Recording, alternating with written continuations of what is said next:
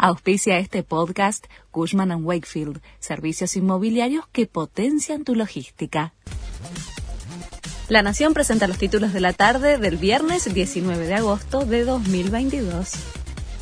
Octava jornada de alegatos en el juicio de vialidad la Fiscalía cuestionó el argumento de la defensa de la vicepresidenta sobre la supuesta persecución en su contra y orientó su exposición a demostrar la profundidad del vínculo entre Lázaro Báez y los Kirchner. Diego Luciani dijo que el testamento de Báez prueba que él no manejaba su riqueza. El lunes, la Fiscalía formulará los pedidos de pena para los implicados.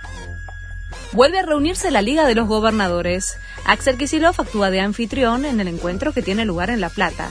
Se trata de la tercera reunión del año que convoca a los mandatarios provinciales y la primera desde la llegada de Massa a Economía. Hay preocupación tras la quita de subsidios y de transferencias a las provincias anunciada desde la cartera económica.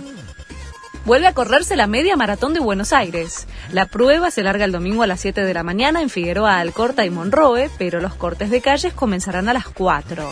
Se espera que participen más de 20.000 personas de la carrera más convocante de Latinoamérica, que no se corrió en 2020 y tuvo cupos limitados el año pasado por la pandemia.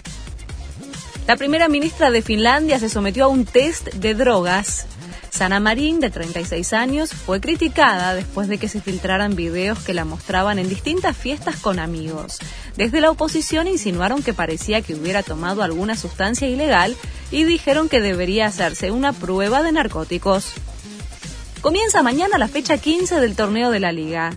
Colón recibe a Tigre y Huracán enfrenta a Newell's. El domingo, Lanús espera a Arsenal. Independiente visita a Godoy Cruz en Mendoza, River juega con Central Córdoba en el Monumental y Boca se mide con Defensa y Justicia de visitante. Este fue el resumen de Noticias de la Nación.